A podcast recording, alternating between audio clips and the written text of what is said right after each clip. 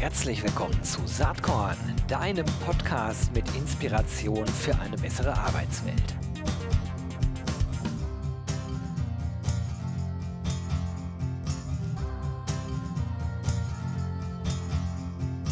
Hallo und herzlich willkommen zum Saatkorn Podcast.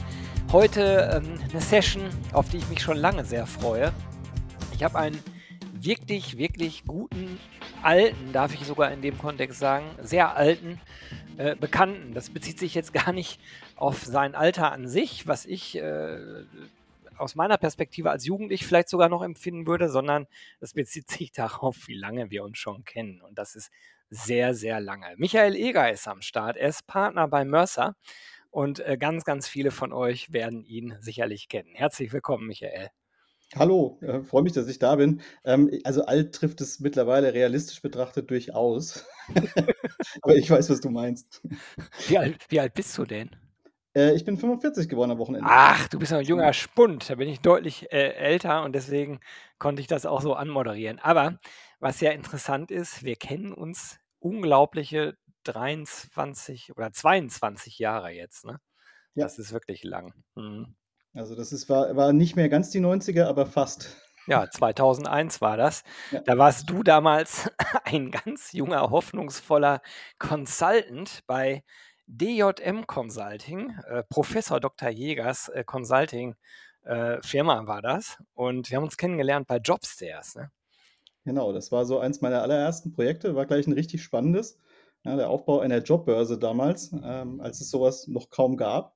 Und äh, Professor Jäger war ja mein Professor auch an der Hochschule und ich bin nach dem Studium zu ihm und äh, das war eine echt interessante Zeit. Ja, da haben wir uns kennengelernt und ich glaube, das war sogar eins der allerersten Meetings, wo es nämlich damals darum ging, ähm, welcher Dienstleister denn bei Jobstairs helfen solle. Und da gab es dann einen Pitch und äh, es gab ein Konsortium von Unternehmen. Ich war damals der Unternehmensvertreter von Bertelsmann, die dann gemeinsam mit DJM überlegt haben, welcher Dienstleister es dann werden sollte. Und geworden ist es dann am Ende Milch und Zucker.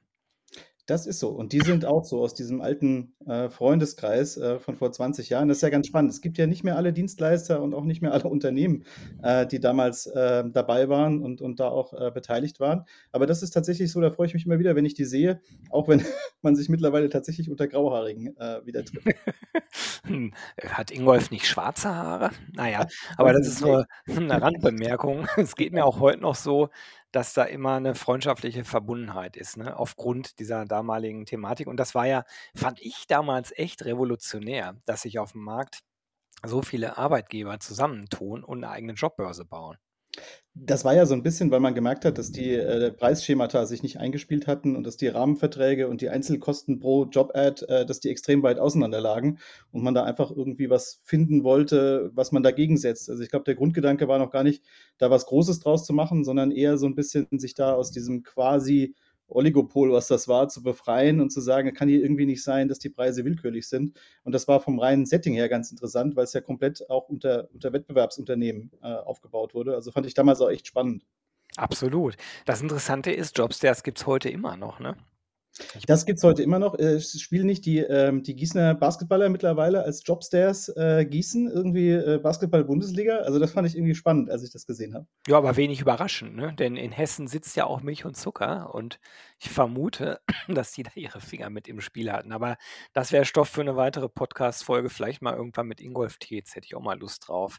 Ja, ähm, Jobstairs gibt es immer noch, äh, allerdings gibt es auch alle anderen Jobboards noch. Also das, was wir uns damals erhofft hatten. Also ich habe damals echt gedacht, alles klar, wir räumen den Markt auf und alles wird anders. Das war so nicht, aber dennoch war der Impact von Jobstairs nachhaltig, wie man ja sieht. Also ich bin gerade auf der Webseite, Stand heute sind 65.917 Jobs darauf zu finden. Das ist jetzt auch nicht mal eben nur so eine Kleckerveranstaltung. Ne? Nee, also für so ein Projekt, was damals ja wirklich, äh, gestartet wurde, äh, von, ich weiß nicht, 25 Unternehmen, damals irgendwas in die Richtung, ähm, wo man sich zusammengetan hat und sowas ja zum ersten Mal gemacht hat. Das waren ja auch ganz normale HRler, die sich darum gekümmert haben. Oh. Und wie du sagst, es ging um Dienstleister für die Umsetzung, es ging um das rechtliche Konstrukt, was da, äh, drumherum war, es ging ums Geschäftsmodell, es ging um Technologie, es ging um Hosting. Also das war schon auch, ähm, recht ambitioniert, was man damals gemacht hat und dafür ist es schon klasse, dass es so stabil war, dass es jetzt eben 20 Jahre gehalten hat. Absolut. Sind auch immer noch viele der der Startunternehmen dabei. Bertelsmann hat sich leider irgendwann ausgeklinkt, da habe ich aber auch nicht mehr das Sagen in dem Themenbereich bei Bertelsmann. Ja, anyway, wir wollen nicht über Jobs jetzt in erster Linie reden, auch nicht über mich oder Bertelsmann, sondern über dich, mein lieber Michael. Und was ja erstmal spannend ist, ist so dein Weg, ähm, der dann eigentlich nach DJM angefangen hat. Ne? Du warst ja vorher im Beratungsumfeld unterwegs und bist dann aber in den Consultant-Bereich schon bei DJM gewechselt. Das hast du vier Jahre, etwas länger gemacht und dann warst du sehr, sehr lange bei Promerit, bist du eigentlich immer noch. Ähm, aber vielleicht muss man das einmal erklären. Ich habe gelernt auf LinkedIn, dass euer Promerit-Partnerprofil immer noch wächst, obwohl es Promerit als Firma ja gar nicht mehr gibt. Nee, das ist so. Also du hast, ähm, hast ja recht, ich komme gar nicht aus dem Consulting und wollte im Studium auch gar nicht äh, Berater werden. Ich fand das immer irgendwie eher dubios, ähm, sondern war im Agenturbereich unterwegs. Und als die New Economy crashte, ähm, gab es nicht mehr so viele Agenturen. Und ich fand das Thema Beratung plötzlich spannend, auch weil eben jener Professor Jäger gesagt hat, wäre das nichts. Ja, Sie haben den Beraterscharme, hat er damals als Assessment gesagt. Und ähm, Promerit war tatsächlich dann so der zweite Arbeitgeber. Ähm, ich war also wenn man Promerit exklusiv nimmt, war ich 15 Jahre bei Promerit äh, und jetzt kommt noch die Mercer-Zeit dazu. Äh, das war ein Beratungsunternehmen, was sich auf HR fokussiert hatte und damals eigentlich so ähnliche Themen bearbeitet hat wie der Professor Jäger. Also HR an der Schnittstelle zur Technologie, E-Recruiting, ähm, Karriere-Websites, Talent-Management, so die ersten Performance-Management-Geschichten. Das war eigentlich ursprünglich ein IT-Unternehmen mit einem HR-Fokus und es entwickelte sich im Laufe der Jahre dann immer weiter. Und so ein bisschen muss man sich das so vorstellen, als, als Berater hat man immer mal den Impuls, woanders hinzugehen und zu sagen, das macht man mal eine Zeit lang und dann, dann geht es woanders weiter. Und äh, dadurch, dass da immer so viel los war und das Unternehmen auch von 20 auf am Ende 180 äh, Mitarbeiter gewachsen ist, ähm, war immer dann, wenn der Impuls war, jetzt wird es hier langweilig, dann wurde es eben nicht langweilig, sondern alles war wieder ganz anders. Und äh, das letzte Highlight hast du beschrieben, 2000, äh, Ende 2017 ist ähm, haben wir Bromere dann verkauft an, an Mercer. Und ähm, damit kam der Schwenk vom ja eigentlich noch Startup, auch wenn wir nach 20 Jahren oder fast 20 Jahren kein Startup mehr waren, aber so einer äh, inhabergeprägten, bisschen agenturigen Beratungskultur jetzt in ein großes und internationales Beratungsunternehmen. Äh, das heißt, die letzten vier, ja, fast fünf Jahre, ähm, die waren jetzt auch nicht langweilig. Ich fand das ja ganz spannend. Also erstmal habe ich da immer mit hingeschielt, weil unsere Wege in Teilen sich natürlich unterscheiden. Ich bin im Konzern, aber da halt eben habe ich die Agentur Embrace aufgebaut, immer hingeschielt, weil Promerit und äh, auch heute Mercer in bestimmten Themenbereichen haben wir ja durchaus Überschneidungen oder aber äh, es gibt ja sogar Themenbereiche, wo wir zusammenarbeiten. Ist auch schon vorgekommen, ne? Genau, also das finde ich ganz cool, deswegen immer neugierig hingeschielt. Und was ich äh, spannend finde, ist, dass ich zumindest den Eindruck hatte, dass das damalige Promerit-Team sehr geschlossen agiert hat. Da sind auch heute noch viele bei Mercer, glaube ich, von euch. Oder ist das eine Fehlannahme? Nee, das ist schon so. Also es hat nicht alles geklappt. Jetzt muss man auch sagen, so, mhm. so ein Weg in so einen amerikanischen Großkonzern, äh, der kann auch durchaus äh, steinig sein an ein paar Stellen. Aber es ist durchaus so, dass wir als Promerit ja ähm, lange Jahre mit dem gleichen Führungsteam gearbeitet haben. Da kamen immer Leute dazu. Also das war jetzt auch nicht so, dass das äh, ein Closed-Job war, sondern es kamen Leute von außen dazu, die ähm, entweder aus der Beratung kamen oder auch von Kunden aus, dem, aus Konzernen kamen. Und äh, die Gründer haben Wert darauf gelegt, einfach auch Leute wie mich so aus dem, aus dem Team zu entwickeln und mhm. zu sagen, äh, wir brauchen hier eine breitere Verantwortungsstruktur. Und es war eben keins von diesen Startups, was nur auf einzelne Personen zuläuft, sondern das war relativ früh ein Führungskreis. Und das ist bis heute so. Also von dem Kreis, der damals die, die, die Managementberatung ähm, äh, dann geleitet hat. Ähm, Promerit war so eine Mischung aus Managementberatung und IT-Beratung. Bei der IT-Beratung war es ein bisschen schwieriger, aber der, der Managementberatungsteil, der ist quasi noch komplett vorhanden inklusive dem Kai Anderson, der ja als einer der Gründer auch so das äh, Promerit äh, Frontend war und einfach auch den, das sichtbare Gesicht zum Markt. Aber der ist auch innerhalb von Mercer gut aufgehoben und ist nach wie vor mit an Bord. Also insofern arbeite ich immer noch mit den gleichen Leuten. Natürlich auch ein paar neue dabei und eben eingebunden in ein internationales Netzwerk. Aber das fühlt sich natürlich dann auch anders an in so einem riesigen Konzern, wenn man um sich herum Leute hat, mit denen man lange gearbeitet hat. Und das ist bis heute das ist bis heute klasse. Also auch wenn wir uns noch genauso streiten wie vorher und das alles in allem eben jetzt auch kein völlig homogener Führungskreis ist, aber das hat es früher auch schon ausgemacht, dass es sehr unterschiedliche Charaktere sind und Mercer hat das, glaube ich, verstanden und uns da auch ganz gelassen. Ja, erstaunlich. Also, das, ähm weniger, dass ihr mit eurer heterogenen Struktur erfolgreich wart. Ich meine, das ist ja, glaube ich, klar, dass, äh, Diversität, um das Wort mal zu bemühen, ähm, im weitesten Sinne, also als Vielfalt verstanden und konstruktive Streitkultur eigentlich zu besseren Ergebnissen führen, als wenn alle immer gleichgeschaltet denken. Was ich so interessant fand und auch immer noch finde, ist aber, dass ihr bei Mö bei Mercer, US-amerikanisches Unternehmen, mit Sicherheit ganz andere Kultur als vorher Promeritt, trotzdem, ähm, gut und gesund aufgegangen seid. Wie wie war das denn für dich ganz persönlich? Du warst ja bei Promeritt Partner, hast deinen Laden oder, äh, hast ja Anteile gehabt, also deine Anteile an Mercer verkauft, bist dort heute Partner und Partnerstrukturen ähm, ich muss da immer an Accenture denken, wo ich meine ersten beruflichen Schritte gemacht habe. Die sind natürlich auch nicht immer ganz so easy, ne? Da gibt's ja wirklich 'ne große Vielfalt an Meinungen. Viel muss ausdiskutiert, austariert werden und ich kann mir vorstellen, dass man da am Anfang so 'n bisschen Angst hat: „Ah, vielleicht werden wir so 'n bisschen untergemängelt.“ Das scheint aber nicht passiert zu sein, ne? Ne, ich glaube, du musst es aus verschiedenen Einflugwinkeln sehen. Also, bei mir war das damals so, ich war dann mal wieder an 'nem Punkt, so mit Anfang 40, dass ich gesagt habe: „Okay, jetzt bist du paar Jahre Promeritt-Partner gewesen. Ähm, eigentlich könnte jetzt mal was anderes Mhm. passieren.“ Und als der Kai also, die Entscheidungsstrukturen waren schon so, dass die die Mehrheitseigentümer natürlich die Verhandlungen geführt haben und irgendwann wurden wir eingeweiht. Und, äh, als der Kai mir sagte: „Hey, äh, wir gehen zu Mercer“, ähm, dann war das für mich gar kein Schreck, sondern das war irgendwie so, dass ich das als als ja, jetzt eben genau dieses raus aus dem aus dem Trott und wieder was Neues empfunden habe. Es war jetzt aber nicht durchgängig so. Also, natürlich haben wir nicht genau gewusst, was da kommt. Natürlich waren da in der gesamten äh, im gesamten Team auch, äh, Bedenken, was da passiert. Ähm, übrigens auf beiden Seiten. Also, so diese Frage war: „Was machen die mit unserer Kultur?“ Die Mercer-Kollegen haben gesagt: „Wir wissen auch noch nicht so genau, was ihr mit unserer Kultur macht.“ Mhm. Weil wir waren ja immerhin fast 200 Leute, die in, ja, 500, ähm, Leute Mercer Deutschland rein sind. Also, das ist jetzt auch nicht so, dass man so was nicht merkt.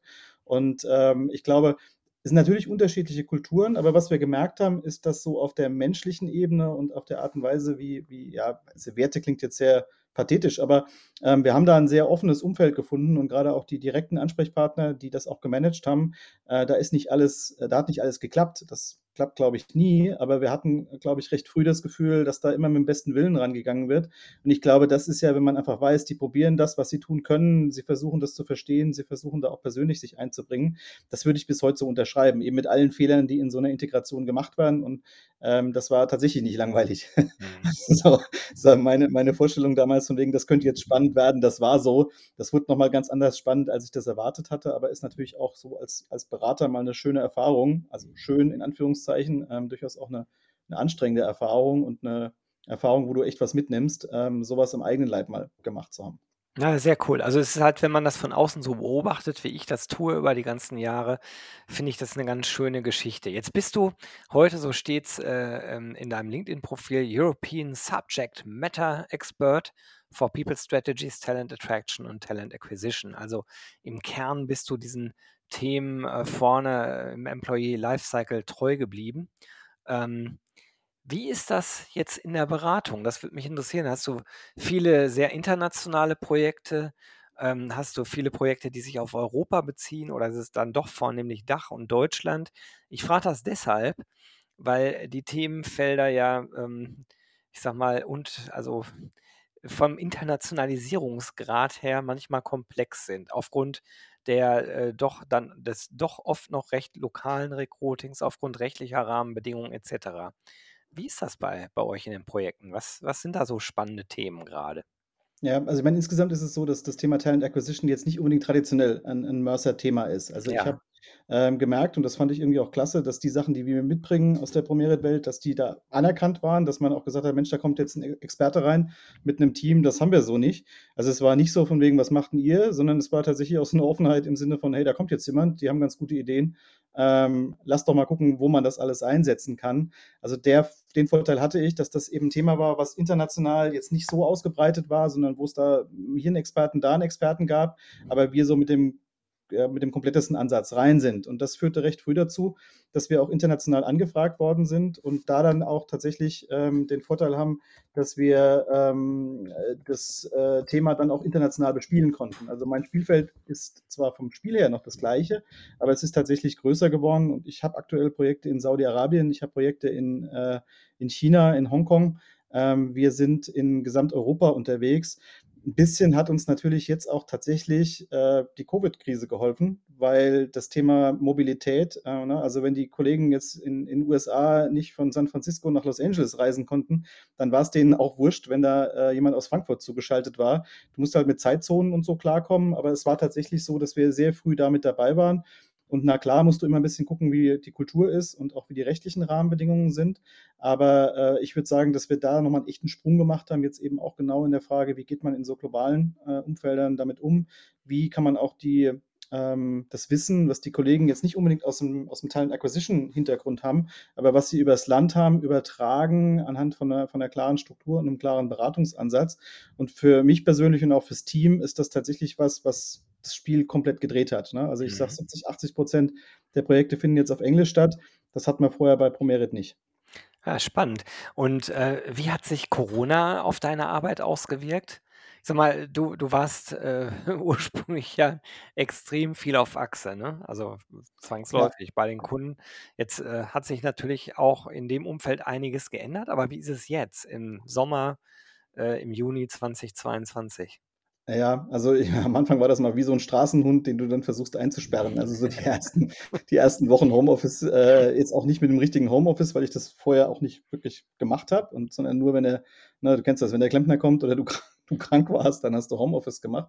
Ähm, ich habe dann ähm, zeitlang aus dem, aus dem Kinderzimmer heraus Homeoffice gemacht und ich, also das war wirklich so, dass ich das alles vermisst habe. Ähm, die ganze Reiserei, äh, das Ganze drumherum. Und so ein bisschen merkst du natürlich dann schon, dass dieser Notstopp, der da drin war, auch gar nicht so verkehrt ist. Also so ein bisschen mal die zumindest Reisegeschwindigkeit äh, rauszunehmen, war nicht schlecht. Ähm, ich weiß jetzt auch, wer meine Söhne sind, so traurig das klingt, aber wird dir auch bewusst, dass du als Berater schon auch ähm, einfach viel Zeit außerhalb verbringst. Und das war jetzt auch so eben mit meinen Söhnen äh, in einem engeren Kontakt äh, plötzlich auch nochmal eine ganz andere Sicht auf mich, glaube ich, wie ich arbeite, was ich so tue und eben auch, was die machen und was die gerade beschäftigt. Also das hat sich im Laufe der Zeit für mich gedreht, auch zu sagen, ich habe auch Homeoffice dann jetzt kennen und, und durchaus schätzen gelernt.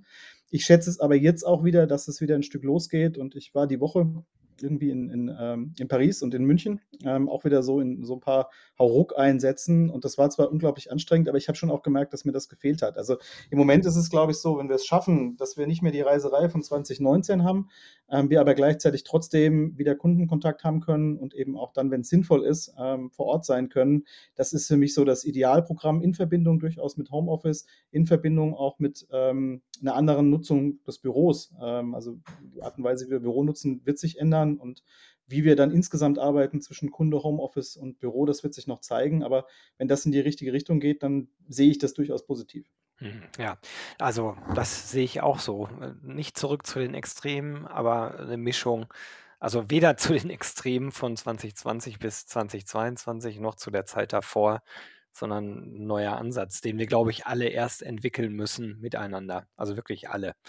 Ähm, was sind denn so fachlich die Themen, wo du sagst, da verändert sich gerade eine ganze Menge? Also Great Resignation ist natürlich in aller Munde. Wir haben diesen Tipping Point der Demografieentwicklung in Deutschland erreicht.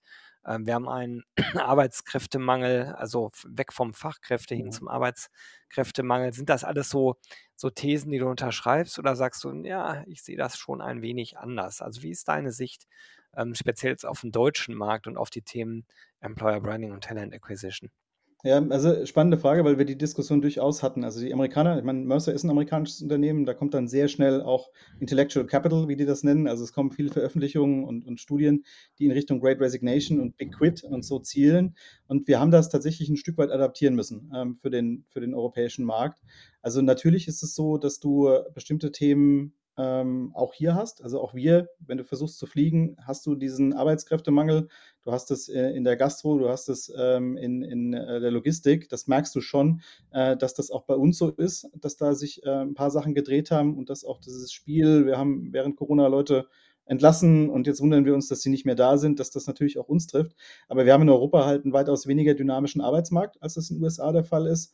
Und ähm, es äh, ist insofern auch jetzt nicht ganz so dramatisch, also in dieser Geschwindigkeit. Also wenn du ja heute versuchst zu fliegen, ist es dramatisch, gebe ich zu. Aber es ist trotzdem nochmal ein bisschen was anderes und man muss es durchaus differenzierter sehen, als das jetzt aus den USA so als der Riesentrend gekommen ist. Ähm, ich glaube, wo du recht hast, ist, dass Retention gerade kommt als Thema. Also das ähm, Talent Acquisition, äh, das ist nach wie vor da. Das hat sich jetzt auch eher verstärkt, jetzt nach den, nach den Covid-Wellen, dass da auch die, die Fragen gestellt werden. Ein bisschen ist es ja immer noch irre, dass wenn du ähm, die ähm, Unternehmenslenker fragst und auch die, ähm, die HR-Organisationen fragst, dann ist Talent Acquisition immer eines der wichtigsten Themen. Bei der Frage, wie viel Budget haben die denn, was können die denn entscheiden, ähm, hat es noch nicht mitgezogen im Moment setzt eine gewisse Panik ein. Also da, wo die Leute fehlen, da kommt jetzt ein gewisser Aktionismus rein. Ähm, das geht so weit, dass das Business sich eigene Recruiter holt und so. Also das ähm, ist spannend, was da gerade passiert. Aber ich glaube, was jetzt demnächst passieren wird, ist, dass das wieder ne, nach dem ersten Aktionismus in eine Richtung kommt, dass man versteht, wie wichtig das ist und dass man auch diesen Zyklus von wegen, wir haben zu wenig Leute, wir müssen ganz schnell einstellen, jetzt haben wir zu viele Leute, jetzt haben wir einen Einstellungsstopp, dass das in den Planungszyklen, in der Frage, wie man auch zwischen Personalentwicklung, äh, Retention und ähm, Personalgewinnung agiert, dass da vermutlich mehr Augenmerk draufkommt und dass man versteht, dass das keine kurzfristigen Themen sind, äh, die man einfach mal so löst, sondern dass du ein Stück ganzheitlicher rangehen musst und eben auch ähm, nachhaltiger agieren musst, auch wenn das jetzt sehr bassig klingt. Aber ich glaube, man merkt jetzt gerade, dass wenn keine Leute da sind, dann kannst du noch dreimal Recruiting versuchen. Ähm, am Flughafen funktioniert es trotzdem nicht. Äh, das ist halt was, was jetzt gesehen wird und da hoffe ich drauf oder ich sehe das auch schon in Ansätzen, dass es ein Stück mehr in Richtung, wie kann man das besser planen, wie kommen wir auch raus aus so einer äh, strategischen Personalplanung mit einem Jahreszyklus, der eh nicht funktioniert, in ein bisschen weitere Sicht, ein bisschen weg von der quantitativen Sicht auf die, äh, von der qualitativen, also von der Zahlensicht, von der quantitativen Sicht, so rum, auf die, ähm, auf die qualitative Sicht, wen brauchen wir eigentlich, wie wird sich das verändern? Da hoffe ich drauf und das sehe ich auch in Ansätzen.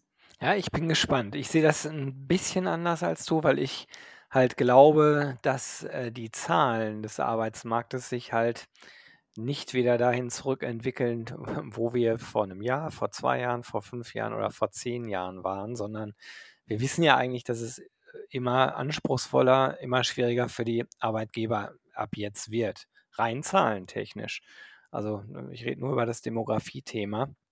Dazu kommen dann natürlich die Bewegungen in der Wirtschaft, ähm, die, die ja auch wellenförmig sind. Ähm, aber ich kann mir vorstellen, dass wir in Zustände kommen, wo Unternehmen wirklich daran kaputt gehen, dass sie keine Mitarbeitenden mehr finden oder halten können. Das hat auch viel mit Kultur zu tun.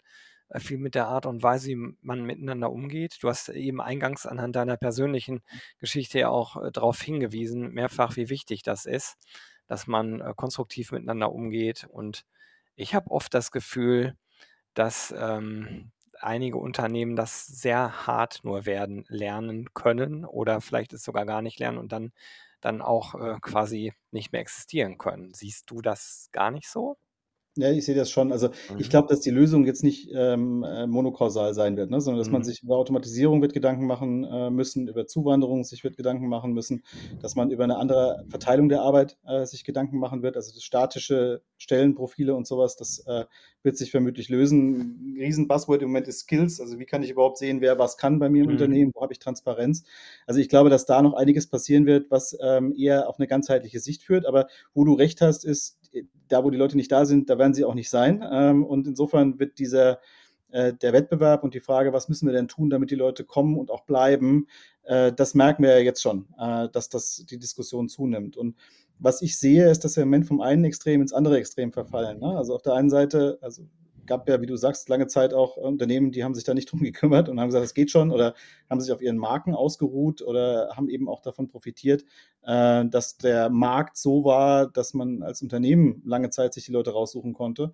Und was wir im Moment erleben, ist ja fast an ein paar Stellen überbieten in die andere Richtung. Also, dass so die Frage ist, ähm, auch, auch für die äh, Leute, die auf den Arbeitsmarkt drängen, was kann ich überhaupt verlangen? Ähm, ich will eigentlich, ich sehe, ich kann relativ viel verlangen und äh, dass da jetzt auch viele Diskussionen in Unternehmen sind, die für mich auch ein gesundes Maß überschreiten. Also wir merken es auch im Wettbewerb, dass da durchaus Zugeständnisse gemacht werden oder auch, auch Gehälter gezahlt werden, wo wir sagen, das funktioniert eigentlich so gar nicht. Also das ist so ganz spannend zu sagen, das übersteuert gerade in die andere Richtung, schlichtweg aus dem Gefühl heraus, wir müssen da jetzt äh, uns mit dem gedrehten Arbeitsmarkt beschäftigen. Und das glaube ich, das wird spannend für uns alle, zu sagen, welche Richtung geht das? Ähm, musst du wirklich all das bieten, was da, was da verlangt wird? Äh, ist es so, dass dann wirklich auch Gehälter gezahlt werden, die ähm, jenseits des Geschäftsmodells liegen, um es mal so zu formulieren?